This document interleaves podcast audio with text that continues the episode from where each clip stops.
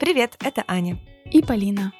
В наших головах полно идей и планов, которые хочется осуществить. Но самостоятельно принять решение и сделать первый шаг к переменам бывает сложно. Поэтому мы будем встречаться каждую неделю и договариваться пробовать что-то новое. Ну что, начнем с понедельника.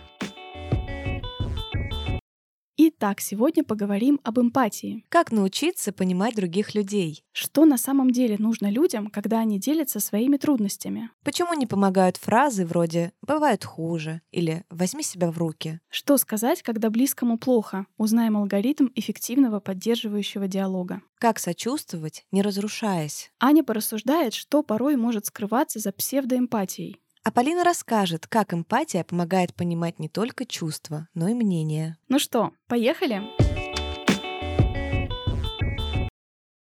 Привет, Полин. Привет. Ну что, как твои дела? Хорошо. Очень приятно видеть тебя с утренней чашкой кофе, видимо. Да, good morning. Вот опять в очередной раз записываюсь откуда-то не из дома. Сегодня веду репортаж. Веду репортаж с места событий. Я нахожусь в Дюссельдорфе на карнавале, посвященному прогонянию зимы. На удивление, наш выпуск и наши тренировки для мозга, да, нейрохакинг был предыдущий выпуск, напоминаем, кто еще не слушал, обязательно послушайте. Офигенный вышел выпуск, мне очень нравится. То, что я тренировалась, мне правда помогло гораздо лучше, мне кажется, ориентироваться здесь на местности. О. Да, я потому что обычно ничего не понимаю в этих картах, а, в ориентации на местности, но, честно говоря, я вчера гуляла, и у меня не было абсолютно стресса, я знала, что я разберусь и справлюсь, и действительно очень быстро находила дорогу, в общем, очень прикольно. Слушай, да, это очень здорово. Мы говорили о таких нетипичных плюсах, которых не ожидаешь обычно, mm-hmm. когда думаешь про развитие мозга. Это помогает и эмоциональный фон стабилизировать. Я на этой неделе тоже делала эти тренировки. Я скачала приложение, которое является таким тренажером тренажером для скорочтения. Очень как раз похожие упражнения из тех, что вот мы показывали э, на этой неделе в нашем Телеграме. И знаешь, что интересно? Я вот прошла тест, который мы оставляли ссылку в прошлом выпуске на тест на когнитивную диагностику от нашей гости, спикера, которая рассказывала нам про нейрохакинг. Прошла тогда эту диагностику, у меня были определенные результаты, и спустя неделю этих упражнений я как раз перепрошла ее. И тест мне написал, ну, если вы никогда не занимались упражнениями для мозга, кажется, у вас хорошие скоро навыки. Результаты реально изменились. Прогресс был. Да, прогресс реально был Круто. уже даже за одну неделю. Очень многие нам написали, что тоже открыли для себя эту новую область с большим удивлением, пробовали писать левой рукой, в общем, все это тоже показывали, мы репостили активно. Очень здорово, мы очень любим, когда вы так челленджи наши поддерживаете. Продолжайте так и дальше, это очень вдохновляет. Ой, знаешь, я еще, кстати, этот э, тест отправила своим коллегам в общую группу. У меня был на самом деле коварный план. Я хотела лучше их узнать. И это было дико интересно, потому что они поделились своими результатами. Это правда как-то помогает понимать, что с кем-то вы больше похожи, с кем-то, например, обалдеть какие разные, даже вот в таких вещах, как работает ваш мозг, с какой скоростью вы обрабатываете информацию. В общем, я, как всегда, стремлюсь узнавать других, понимать их лучше. Это как нельзя, кстати, подходит э, к теме нашего сегодняшнего выпуска. Мы сегодня хотим поговорить с вами о том, как лучше понимать друг друга, поговорить об эмпатии, как правильно оказывать поддержку в сложных и в радостных моментах, чтобы она не была токсичной или не вызывала ответную реакцию еще более бурную. Да, и еще у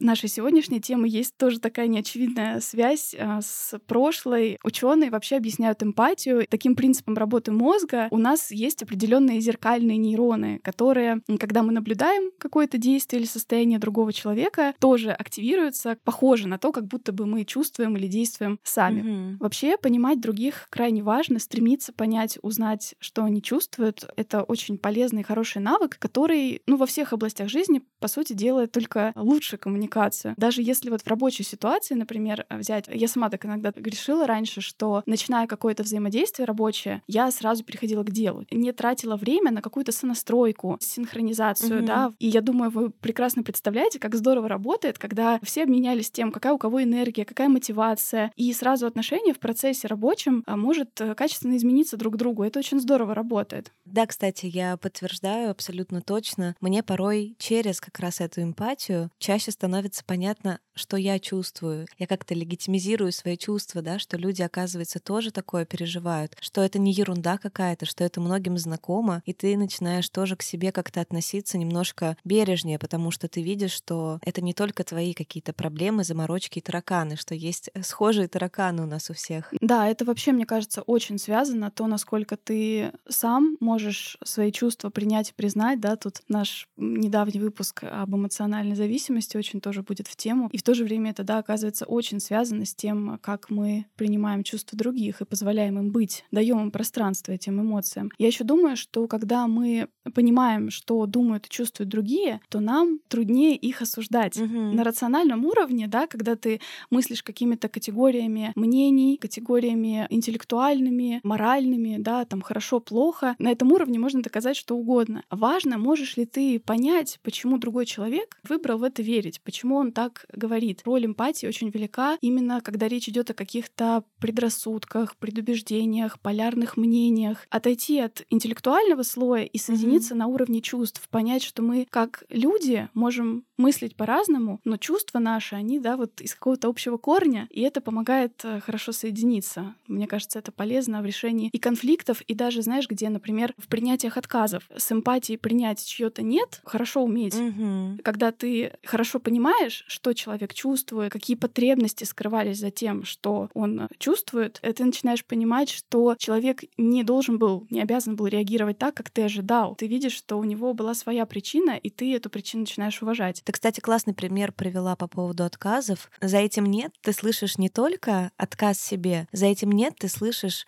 что человек переживал как ему сказать это нет. Ты слышишь, что ему важно не обидеть тебя, но отстоять, например, какие-то свои границы, да, или какие-то правила соблюсти. То есть ты гораздо более объемно начинаешь воспринимать мир. Мне кажется, у меня с эмпатией нет проблем. Мне всегда кажется, что я очень хорошо понимаю людей, но оказывается, бывает э, по-разному. Бывает, что ты головой понимаешь, что чувствует человек, а бывает, что ты чувствуешь тоже, что чувствует человек. То есть симпатия бывает вообще очень разная. Ну да, действительно, если говорить про эмпатию, есть много литературы на эту тему. И вот из того, что я посмотрела к этому выпуску, многие исследователи сходятся в том, что есть э, три уровня эмпатии. Первый уровень — это эмоциональное заражение, такая вот базовая, когда я чувствую ваши эмоции, но, что здесь важно, я не обязательно осознаю, что они ваши. Заражение эмоциями, да, когда ты просто сильно сопереживаешь, не обязательно это эмпатия. На втором уровне я чувствую ваши эмоции, знаю, что они ваши, они мои, хотя до какой-то степени отражаю их, да, то есть и здесь включается когнитивный такой такой уровень, когда я уже понимаю эмоции, могу их назвать. И на третьем уровне эмпатическая забота, когда я э, знаю про эмоции и хочу вам помочь, готов уже проявить заботу, исходя из того, что я узнал. Мне очень понравились оттенки определения эмпатии, которые есть в книге «Ненасильственное общение». Там говорится, что эмпатия — это уважительное понимание того, что переживают другие. Это подразумевает опустошение ума и слушание всем своим существом. Когда мы слушаем и думаем о том, что говорит нам другой человек, если мы начинаем думать о том, как это согласуется с нашими взглядами, с нашими теориями, то мы смотрим на людей, но мы не присутствуем с ними. Там как раз подчеркивается, да, что компонент основной эмпатии — это присутствие, полное осознание человека, его переживаний, и именно это отделяет эмпатию от интеллектуального понимания. Сопереживающее внимание на всех уровнях. С одной стороны, и работа, включение всего тебя, и с другой стороны, вот как он сказал, опустошение ума. На самом деле очень получается такое интересное состояние. Да, кстати, ты говоришь, э, я вспоминаю те ситуации, когда я прям чувствовала, что у меня получилось сделать это правильно, да, разделить с человеком его чувства, при этом не тонуть с ним, а оставаться немного за контекстом происходящего. Но порой бывает так, что ты просто падаешь вместе с человеком в какую-то пучину его эмоций, тут же реагируешь, он реагирует, и начинается такая заварушка, я не знаю, как еще по по-другому назвать, что вы уже просто смотались в какой-то клубок из непонятных эмоций, где твои, где его, почему вы вообще оба злитесь, вообще вроде тебя ситуация не касается, а может быть все таки касается. В общем, отследить это и понять, э, это бывает крайне сложно, когда захлестывают просто эмоции. Да, особенно если это близкий человек, подруга, например, с которой, да, что-то произошло очень плохое, и ты приезжаешь к ней, да, группа поддержки, вы там все это вместе проживаете, обсуждаете миллион раз. В итоге вместо того, чтобы тебе стало легче, плохо становится и ей тоже, да, вот из этой серии. Да, да, тут надо уметь действительно сопереживать, да, как-то не разрушаясь. Да, ты знаешь, бывает, что отношения могут э, разрушаться как раз из-за неумения дать эту поддержку. Например, ты приходишь с человеком с какой-то очень сложной своей жизненной ситуацией, ты не очень переживаешь, она значима. В этот момент ты хочешь, чтобы кто-то был рядом, услышал тебя, пожалел, поддержал, да, а вместо этого человек начинает агрессивно убеждать тебя в том, что это вообще не важно, важно, в том, что не о чем переживать, в том, что у тебя вообще все хорошо, а у него это гораздо хуже, и тут вы переключаетесь как будто уже на него. Нет, у меня хуже, нет, у меня еще хуже, а у тебя вот это есть. Это у меня, кстати, была вот как раз э, в том году ситуация такая с подругой тоже, даже до такой степени, что мы свои отношения разрушили дружеские. У меня была очень сложная ситуация жизненная, я ее проживала как-то по-своему. Я частично где-то ушла в себя. И, видимо, это заняло у меня больше времени, чем ожидала моя подруга. В какой-то момент она начала раздражаться на тему того, что ну сколько как бы можно страдать, вообще у тебя никто не умер. Вот это обожаю, конечно, фразу. То есть если у тебя никто не умер, то значит и переживать mm-hmm. не о чем. Это знаешь, просто дремучесть какая-то, эмпатическая, я не знаю, как еще это назвать. Mm-hmm. Очень бывает жестко. Ну да, вообще очень часто вместо поддержки, которую мы себе представляем, которую мы ждем, мы получаем что-то другое. Совет, поучение, да, что вот это для тебя должно быть уроком. Или а почему ты изначально сделала вообще вот такой выбор? Вот оно так и получилось. Вообще, мне кажется, вопросы, которые начинаются с почему, это вообще нужно под запрет в таких диалогах ставить, потому что они обращают в прошлое. Сам вопрос почему, я не знаю, как у вас, но у меня, честно, вызывает прям такие конвульсии. Мне сразу хочется сказать, ну, это не так уже важно. Давай подумаем, что дальше. Когда я нахожусь в состоянии эмоционального переживания активного, как с детьми, да, очень многие знают про то, что с детьми важно контейнировать их эмоции, и пока у них раскачана та самая лимбическая система, вот теперь грамотная, они не могут просто услышать наши никакие правила, которые мы им пытаемся Логические донести. аргументы, да, да, аргументы, почему мы были правы, что ну я же тебе говорил, вот так не делай, не прыгай с этого дивана, разобьешься. да, вот это все они не услышат в момент, когда они ревут. Им в этот момент нужно что делать, да, назвать их эмоции и быть с ними рядом, да, предложить им поддержку максимально. Если с детьми мы еще как-то можем дойти до этой логики и применять ее, то со взрослыми у нас есть чувство, что взрослый, когда с нами делится с какой-то ситуацией, он уже проделал какую-то внутреннюю работу, и мы воспринимаем его рассказ как готовый результат. Переоцениваем на самом деле способность других донести нам что-то. Очень большой процент разговоров, в которых человек чем-то делится сложным для него, он сам еще не до конца понимает. Он сам, возможно, стремится понять, что он вообще чувствует, что вообще случилось, имеет ли он право чувствовать все то, что вот его сейчас захлестывает. Mm-hmm. А мы очень быстро стремимся в ответ ему что-то дать. Но тогда истинного контакта так и не случается. Может же быть так, что человек называет одно, а на самом деле под этим скрывается еще что-то, еще один пласт, а отвечаем только вот на этот верхний уровень. Это знаешь, как э, такая забавная фраза. Ты меня понимаешь? Да, но объясни мне тоже.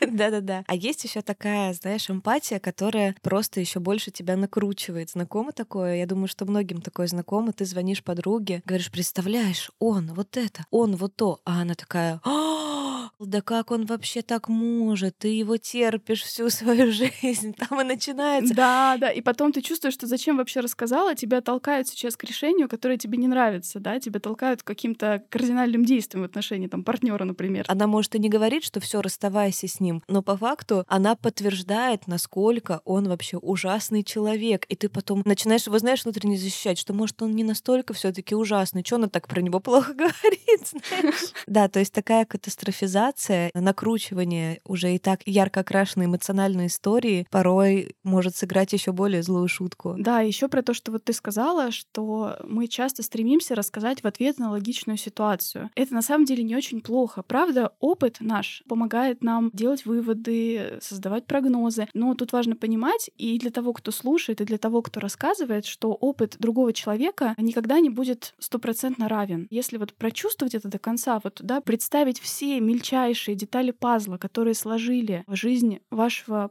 собеседника, его опыт, его способ реагирования на ситуации, его семью, представление о себе и о мире, это же просто невероятная конструкция, и точно такая же у вас. Опыт другого человека нас может приблизить к приблизительному масло-масляное пониманию проблемы. Даже если ты приводишь такую ситуацию, наверное, очень быстро от нее отступать и не перетягивать внимание на себя. Да, сто процентов. Сказать, что я не могу представить до конца, да, что ты чувствуешь, но нечто похожее я испытывал, когда вот то-то и то-то, и вернуться. Не уходить в это обсуждение, чтобы действительно уже не было понятно, кого вообще надо утешать в этой ситуации. Да. Еще один такой нюанс, может быть, он несколько спорный, но вот тоже услышала у одного психолога, что многие люди себя считают эмпатами, но мотивация, с которой они это делают, связана с тем, чтобы другой человек восхитился ими. Психолог, э, которая говорила об этом, она сказала такой момент. Если вы после разговора с человеком чувствуете, что только этот человек вам может так помочь, и вы теперь как-то ему вообще обязаны, то это может быть звоночком того, что вас действительно попытались не просто поддержать, а поддержать с целью самоутвердиться, завладеть вашим вниманием. Да, интересная идея. И такой тонкий момент, на самом деле, я сразу стала анализировать. Мне действительно порой так случается, что люди довольно неожиданно обращаются ко мне за поддержкой. То есть мне казалось, например, что у нас не такая близкая да, связь для того, чтобы мы обсуждали подобные вещи. Однажды мне предложил встретиться молодой человек, с которым мы очень хорошо общались на дружеской волне, и он хотел обсудить со мной смерть своего отца. Мы как бы не настолько близки, да, чтобы я могла действительно это сделать э, очень качественно, деликатно. И я признаюсь, мне, мне с одной стороны было приятно, что мне принесли такую вот сложную тему, да, как будто человек был уверен в том, что именно я смогу помочь ему э, с этим справиться, это прожить. А, но с другой стороны, это тоже довольно большая ответственность, большое вложение пропустить через себя эту ситуацию, да, ведь почему еще некоторые люди, они способны на эмпатию, но они ее не проявляют, пропускать через себя, да, вот эти истории, бывает крайне сложно. То есть есть, короче, такой момент, мне кажется, тоже. Угу. Правда, если подумать, эмпатия все равно делается с частью заботы и о себе. Особенно, когда мы говорим об отношениях близких, это в наших же интересах хорошо понимать чувства другого человека, его потребности. Это то, что и на наше благополучие влияет в этих mm. отношениях. Мы сейчас вот говорили о том, как, да, как часто звучат ответы, типа, да все пройдет, да будет легче, соберись. Держись. Да, кстати, вот эти фразы, типа, успокойся, соберись, как раз про больше большую заботу о себе. Нам тяжело видеть сильные эмоции другого человека, мы не знаем, что с ними делать, и мы mm-hmm. хотим, чтобы это прекратилось. И поэтому мы говорим, успокойся. То есть это забота не о человеке, чтобы он там не сходил с ума, а о себе, потому что нам тяжело. Далеко не все обладают навыком эмпатичного слушания, а даже если обладают, как ты правильно сказала, не все ее всегда проявляют. Ну, усталость какая-то присутствует эмоциональная. Mm-hmm. Поэтому я думаю, что логично, что если ты вдруг замечаешь человека, который слушал, подтверждал, кивал, держал тебя за руку и никак не осуждал и не советовал, то он хотя бы старается, да? Да, ты, конечно, будешь испытывать желание с ним э, как-то контакт продолжить. Я еще встречала такой некоторый паралич эмпатический. Мы много говорим о том, как важно слушать, да, но бывает так, что ты говоришь в человека, говоришь, говоришь, он такой, угу, да, да, конечно, да, понимаю. Но ты при этом вообще ничего не чувствуешь. То есть это такая формальная эмпатия какая-то, что да, я тебя слушаю, тебя выслушали, ты полчаса изо всех сил пытался донести до человека, что происходит с тобой, как для тебя это важно. Пытаешься так достучаться до него, ну, ты тут, ты со мной, а он как бы тебе говорит, что да, да, я тебя понимаю, я тебя слышу, да, но при этом ты вообще не, не чувствуешь в этот момент никакой поддержки. Да, в этом и сложность, что получается в эмпатии важен такой баланс между сочувствием и нейтральностью, но которая не скатывается в равнодушие.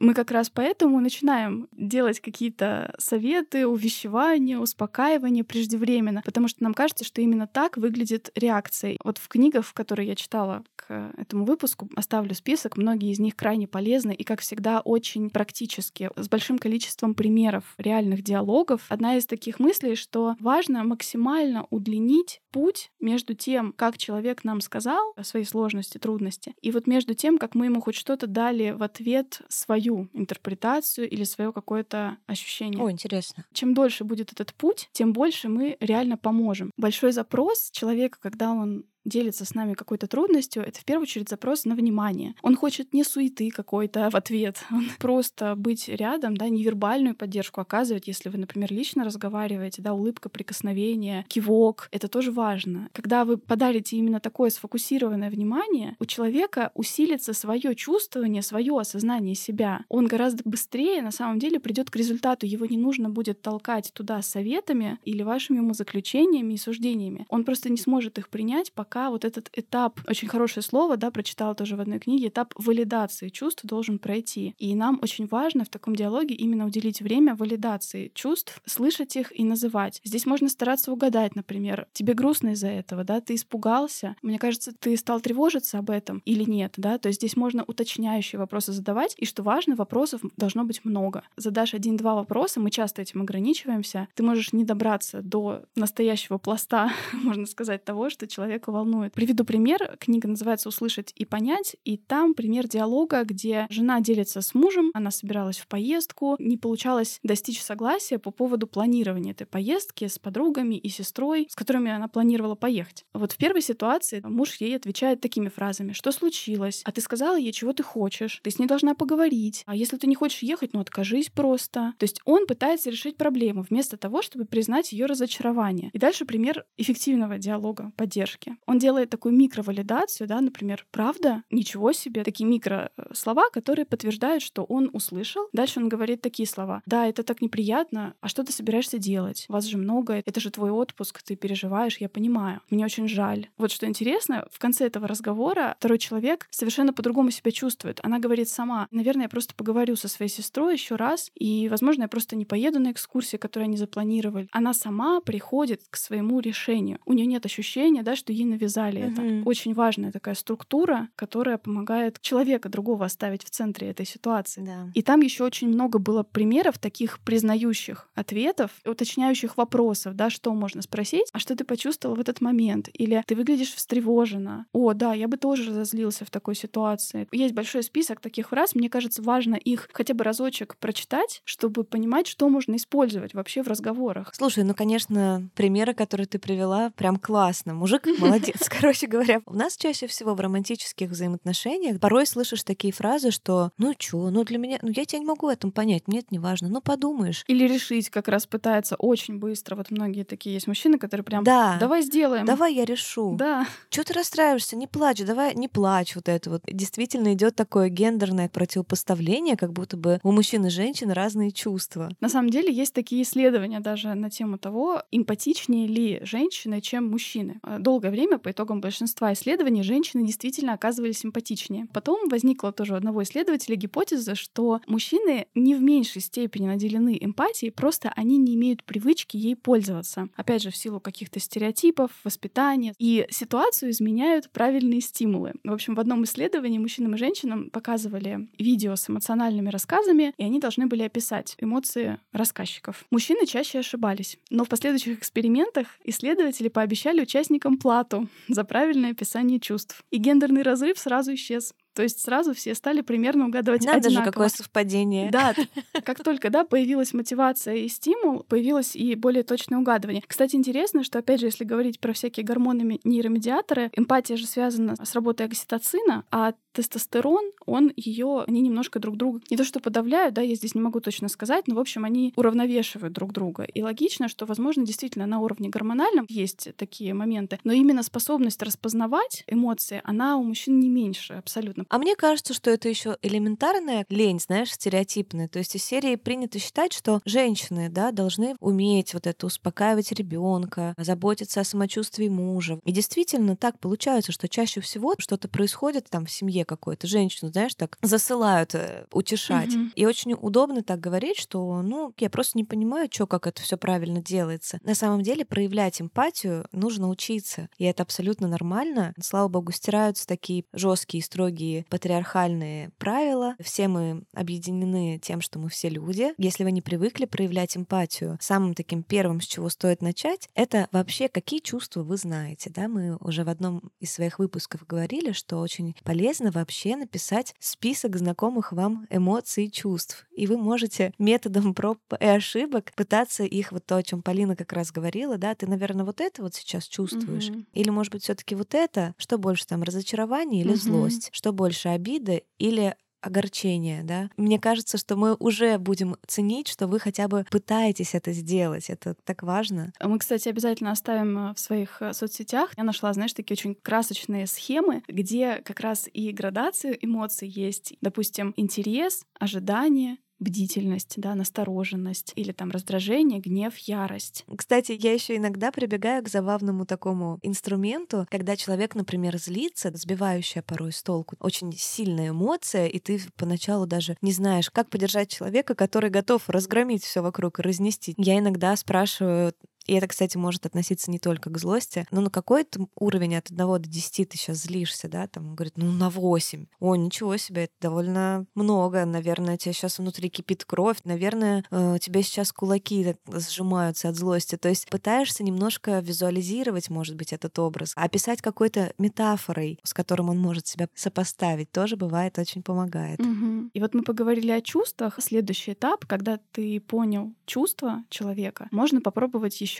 разобраться в его потребностях. Потому что часто это тоже такая слепая зона. Да, мы знаем про какие-то базовые, типа автономность, причастность, физические потребности, но в них есть еще много разных граней, да, чего конкретно хотел человек в той или иной ситуации, это полезно. И вам знать про себя, mm-hmm. да, чаще сверять. Вот я сейчас почувствовал это, что за потребность здесь стоит. А дальше же можно этот разговор разворачивать, да, то есть мы выявили какую-то потребность, а теперь какое чувство еще вышло на первый план? И что под ним, какая новая потребность? То есть, по идее, там может быть очень много слоев. Именно таким способом можно строить эту беседу и стараться именно быть таким проводником. Но вы знаете, если мы говорили про эмпатию с точки зрения того, какую она пользу дает для сближения людей, да, для того, чтобы они лучше друг друга узнавали, понимали, поддерживали, то для некоторых людей эмпатия может стать некоторым инструментом. Например, если человек явился для вас источником боли, неприятностей, да, слез, и вы с ним в этот момент находитесь, и он проявляет эмпатию, он помогает вам с вашими чувствами, говорит, да, я понимаю, что ты на меня злишься, да, я поступил плохо. Он признает вот это все, но из раза в раз продолжает подобные ситуации. Нужно в какой-то момент отделить, что не, не так, не важно, важно, насколько он хорошо тебя понимает, принимает, проявляет вот эту эмпатию, тебе действительно становится легче, а, но продолжает вести себя таким образом, что вам делает больно. Какая бы эмпатия ни была, нужно уметь э, отследить момент, когда она становится инструментом для того, чтобы плохо обращаться с вами. Да, мне просто кажется, в такой ситуации вопрос уже еще и в том, чтобы уметь просить, да, не только разместить свои чувства, увидеть на них отклик, да, но если у тебя действительно есть потребность в отношении другого человека, именно с ним ты ведешь разговор об этой потребности, об этих чувствах, то уметь еще и попросить, четко назвать, да, что должно быть сделано, по твоему мнению, обсудить, да, его видение ситуации, что он собирается делать. Не останавливаться тогда, получается, на этом этапе, когда просто тебя выслушали, и тебе стало немножко легче. Тебе станет, конечно, легче, но без ответных действий другого человека, раз эта ситуация связывает вас двоих, конечно, ничего не изменится. Кстати, по поводу нюансов с эмпатией, тоже есть определенный пласт трудов исследователей, которые разрабатывали гипотезу о том, что вообще эмпатия — это плохо, это ограничивает. Их идея была в том, что эмпатия фокусирует нас на немногих людях вместо большинства, и поэтому в частной сфере, вот в отношениях она полезна, но ей не должно быть места в общественной жизни. Такое предположение опирается на то, что когда мы не задействуем эмпатию, мы объективны и беспристрастны. Но наше представление о реальности никогда не является ее прямым слепком, да, ее объективным отражением. Мы уже предвзяты. А эмпатия скорее помогает нам взглянуть на мир с другой точки зрения. Да, пусть она где-то предвзята по отношению к кому-то, но в итоге это нас сделает более, а не менее объективными. По этому поводу очень интересная книга «Сила доброты», тоже оставим на нее ссылку. Там есть э, очень интересная идея по поводу предубеждений в обществе, да, когда мы испытываем предубеждения к чужакам, к тем, кто как-то отличается mm-hmm. от нас мнениями или там образом жизни и прочим. И там рассказывается про теорию контакта. Она заключается в том, что чтобы людям было легче принять друг друга, их нужно собирать вместе, и в них будет просыпаться общность. Но контакт должен быть особенным, потому что в некоторых случаях контакт только ухудшит ситуацию. Проверяли на примере общества, допустим, где многонациональный состав, и если, например, ты начинаешь чаще видеть что-то непривычное, ты можешь даже начать чувствовать больше раздражения. Поэтому контакт должен быть правильным. Какой-то равный статус, стараться знакомиться ближе, узнавать об особенностях друг друга и поддерживать сотрудничество между группами. Эмпатия к человеку с другим мнением, другим образом жизни не будет означать, что вы разделяете его взгляды. В теории контакта со временем появился еще один нюанс, а, что важно учитывать, какая из групп находится в меньшинстве и в большинстве. Изначально большинство программ таких по разрешению конфликтов, например, между группами работало так, что давали равное время тому и другому. И стороны должны были внимательно выслушать, постараться понять позиции друг друга. Но люди, которые принадлежат обычно к меньшинству, да, не обладающие, например, властью, и так уже знают мнение большинства. И поэтому в программах стали менять вот это со- соотношение. Mm-hmm. Гораздо важнее, чтобы большинство попробовало себя представить на месте меньшинства, потому что большинство, кстати, уходит и в той, и в другой ситуации с более теплым отношением к оппонентам. И когда равное время, и когда время в пользу меньшинства. Но вот именно меньшинство уходит в ситуации равного времени с незакрытым вопросом. Вот здесь интересный тоже такой нюанс, да? Очень, да. Это, конечно, про общественные какие-то мнения. Я думаю, это тоже нам всем интересно сейчас. В личной жизни, да, тоже стараться понимать, вот отделять эти самые типичные, самые стереотипные реагирования и ситуации, и мнения от того, что может быть скрыто, и именно туда устремлять свое внимание и этому давать время. Еще в этой книге есть интересное исследование на тему двойственного влияния цифровизации. Да, когда мы говорим о тексте и картинке, мы действительно меньше сопереживаем, потому что мы не слышим голос, не видим эти микромимические выражения лица, которые подсказывают о, да. нам какую-то информацию о том, что чувствует человек. Ох уж эта точка в конце предложения. Все кранты, значит. Здесь парадокс. С одной стороны, кажется, что интернет дал нам доступ к огромному количеству разных мнений, разных жизней. Мы можем почувствовать причастность, ну, едва ли не ко всему человечеству. На самом деле, немножко не так. В связи с объемом этой информации мы привыкаем это внимание дозировать и выбирать только то, что уже и так соответствует нашим взглядам. Но, с другой стороны, некоторые технологии, наоборот, объединяют. Есть даже такая идея, знаешь, чат, в который можно анонимно написать о своей трудности. Алгоритм в ответ присылает тебе правила эмпатического диалога, да, что не говорите людям, что делать, уважайте их чувства, и ты ждешь ответа от э, какого-то постороннего человека. Приводились примеры, это очень может быть ободряюще. То есть, с одной стороны, интернет нас э, разобщает, а с другой дает новые возможности объединяться. Поэтому здесь вот такой двойственный, в общем, момент. Да. Очень советую почитать. Мне кажется, вот такие э, смыслы дополнительные в наших темах, они всегда очень обогащают взгляд на ситуацию. Интересная книга, на самом деле. Так получается, что эмпатия да, является таким компонентом очень многих общественных процессов, в межличностных, и в том числе и во внутренних. Умение распознавать эмоции других людей, конечно же, не может идти отдельно без умения распознавать свои собственные чувства, умения их себе разрешать, давать себе время на их проживание. Как я всегда люблю говорить, что все начинается с взаимоотношений с самим собой. И самое первое, с чего стоит начать, когда вдруг вы просто чувствуете пришедшую эмоцию, какое-то раздражение, постараться идентифицировать, на что может быть это раздражение, что скрывается за словом раздражение. Может быть, вы до этого спали недостаточно и уже да, предрасположены к тому, чтобы любая лишняя пылинка вас выбесила, не знаю.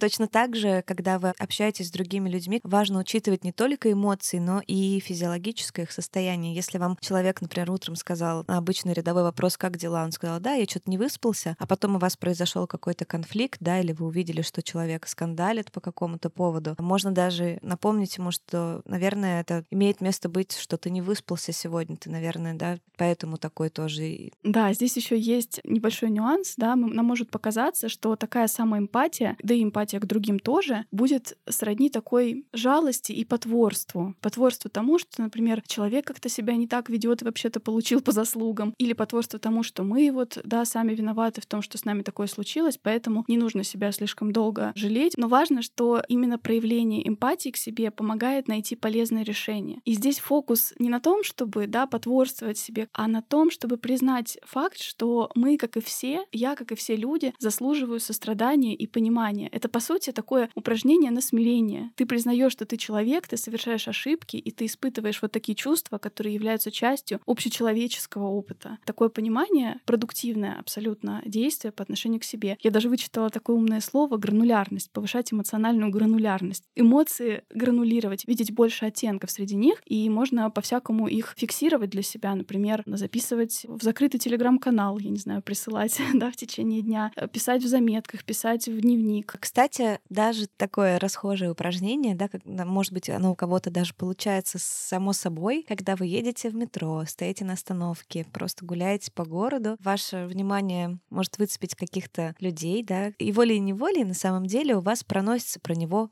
мысль какая-то. Да, он грустный, он э, встревоженный, он торопится, он еще что-то. Попробуйте прямо осознанно попытаться описать историю этого человека, дня этого человека. Сейчас вечер, он, наверное, едет с работы. О, я вижу, у него вот такая вот интересная книга, наверное, его беспокоят вот эти вещи. Тренируйтесь придумывать истории про людей. Вы, конечно, этого не сможете проверить, но наблюдательность свою, что выражает лицо человека, поза, наклон головы и так далее, это очень пригождается в том, чтобы чувствовать, понимать других. Да, и мне кажется, что мы вообще сегодня дали очень хороший такой алгоритм, как по-настоящему выслушать, активно выслушать, да, расспросить, как и в каком виде дать обратную связь. И мне еще хотелось поделиться одной такой ситуацией, тоже с важной идеей. Был такой период, что я стала во взаимодействии с одной своей подругой спотыкаться постоянно о такое ее всезнание, советы, комментарии постоянные к моим рассказам, которые немного обесценивали мой опыт. И, естественно, я сильно переживала, мне хотелось защищаться, но мне очень помогла мысль о том, что каждый из нас живет в своем мире, и никто из нас не видит реальность себя, других полностью объективно. Мы можем приближаться к этому видению, можем условно тогда протирать наш объектив, расширять диафрагму, да, чтобы захватить больше деталей, но в конечном счете это все равно будет наш конкретный снимок. И в тот момент я поняла, что важно, и я в силах дать разрешение ее миру быть, быть вот этому ее представлению о себе, о ее идентичности, быть миру представленным в ее голове именно так. И меня это очень отпустило. Я поняла, что мне не нужно доказывать, что вот моя фотография без фильтров, мое правильнее видение. И для меня это вот очень близко к эмпатии, такой предваряющий шаг. Мир на самом деле уже полон мнений. Рассказывать, что мы чувствуем, рассказывать истории гораздо интереснее и полнее. Я бы еще даже здесь предложила отказаться от идеи, что ты вообще знаешь этого человека. Например, если мы говорим говорим о партнерстве, нам кажется, что спустя там 7, 8, 10 лет совместной жизни мы уже знаем все про него, и можно даже не уточнять, что он там чувствует. Но тут может быть тоже нюанс, что, например, первые несколько лет проходили под воздействием такой влюбленности, когда ты тоже был склонен много додумывать про другого человека. Может быть, ты по-настоящему его и не знал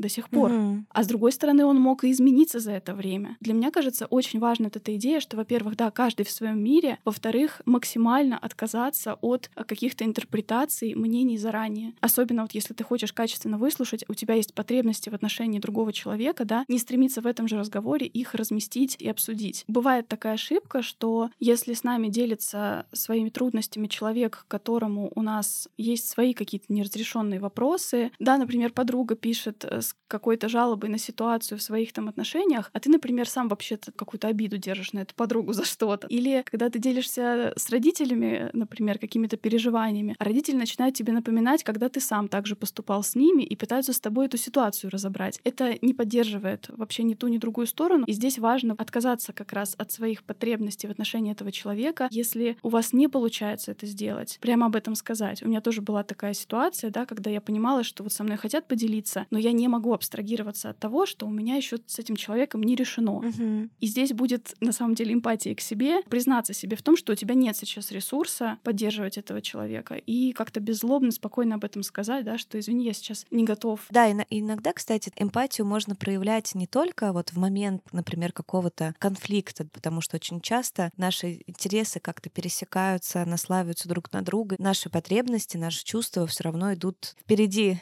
планеты всей, потому что мы все эгоистичны до той степени, которая нам помогает выживать, это нормально. Иногда существует такой момент, когда вы не обязательно сразу проговариваете свои чувства, вы действительно пытаетесь разрешить конфликтную ситуацию, найти какой-то компромисс, а после того, как вам это удалось, вы уже проговариваете, как вообще происходил процесс принятия этого решения с вашей стороны, со стороны другого человека, с которым вы были задействованы в ситуации. Вот у нас, да, Полин, с тобой тоже был такой пример недавно. Mm-hmm. Очень забавно, мы как раз принимали с Полиной решение касательно записи сегодняшнего эпизода. Я знала, что получается так, что на эту дату выпадает мое путешествие, пыталась продумать, как это можно сделать до путешествия. В то же время мы пытались сформулировать еще тему на тот момент. Полина пыталась пойти мне навстречу, я в это время думала о том, как пойти ей навстречу и нашим предыдущим договоренностям. В общем, мы в итоге приняли решение, потом сели с ней, созвонились. Вот, представляешь, а я в этот день думаю, как же я сейчас заставляю тебя так раньше готовиться? Я же знаю, что для тебя это стресс. И, потом он на мне скажется. И Полина такая да. говорит, да, я хотела хотела сначала с тобой согласиться, думаю, ну что же я не могу что ли на уступку пойти, а потом думаю, блин, кому же будет лучше, если я соглашусь, я же буду нервничать. Тоже интересно бывает. На самом деле очень крутой навык, да, вот так уметь. Это сближает вообще. Плюс тоже от эмпатии я поняла, а кроме того, что это может сохранить силы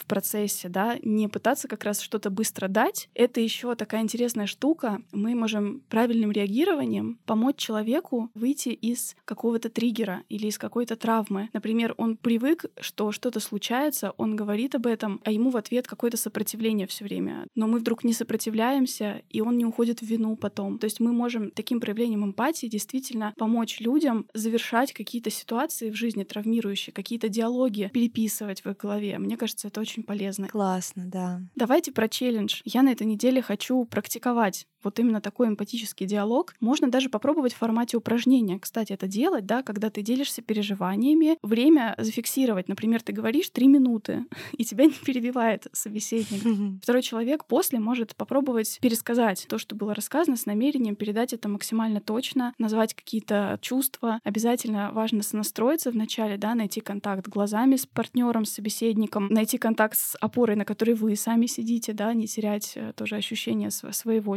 чувствования. Действительно, попробовать чаще в диалогах э, давать место подтверждению чувств другого человека и задавать себе такой вопрос, как меняется мое взаимодействие с человеком, когда я чуть больше времени стараюсь понять, что он чувствует. Этот вопрос для меня тоже давно был таким предметом изучения. Я заметила, что очень часто, даже если меня какая-то ситуация раздражает, какой-то человек мне не нравится, все, что мне нужно сделать, это побольше с ним пообщаться, это увидеть его более объемно, заметить, что кроме тех моментов, где он как-то меня задел или что-то еще такое произошло, он имеет большой спектр реагирования, у него много всего в жизни происходит. Полина сейчас говорит такую ценную на самом деле вещь. Периодически мы очень торопимся сделать какие-то выводы. Э, мы привыкли, да, что мы должны быстро все понимать, схватывать, срочно быстро все скорость мира нам некогда. Но на самом деле, даже когда вам кажется, что вы уже поняли, подождите еще чуть-чуть. Пусть еще человек поговорит, даже если вы уже, а, так вот что ты имела в виду. Еще заложите минуты там 3-5 на то, чтобы еще не делать каких-то выводов, а еще послушать mm-hmm. или даже сделать таким простым карандашом, да, а ручкой прописать мысленной ручкой чуть-чуть попозже. Серьезный достаточно челлендж, если вы действительно чувствуете где-то сложности с коммуникацией с людьми, да, с взаимопониманием. Вас, может быть, никто не понимает вокруг, да. Во-первых, выделить себе на это время и быть щедрыми на то, чтобы дать это время близким. Mm-hmm. Кстати, еще из того, что помогает развить эмпатию, это всегда искусство. Эмпатический опыт человечества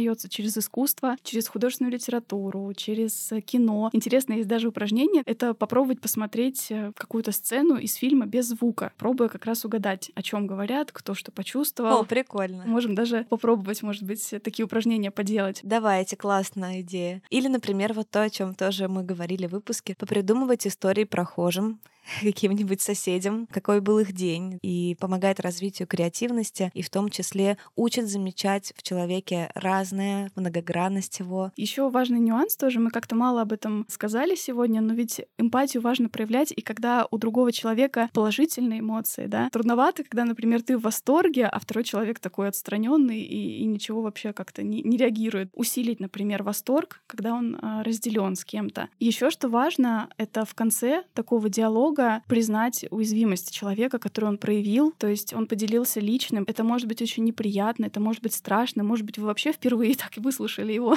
за всю его жизнь.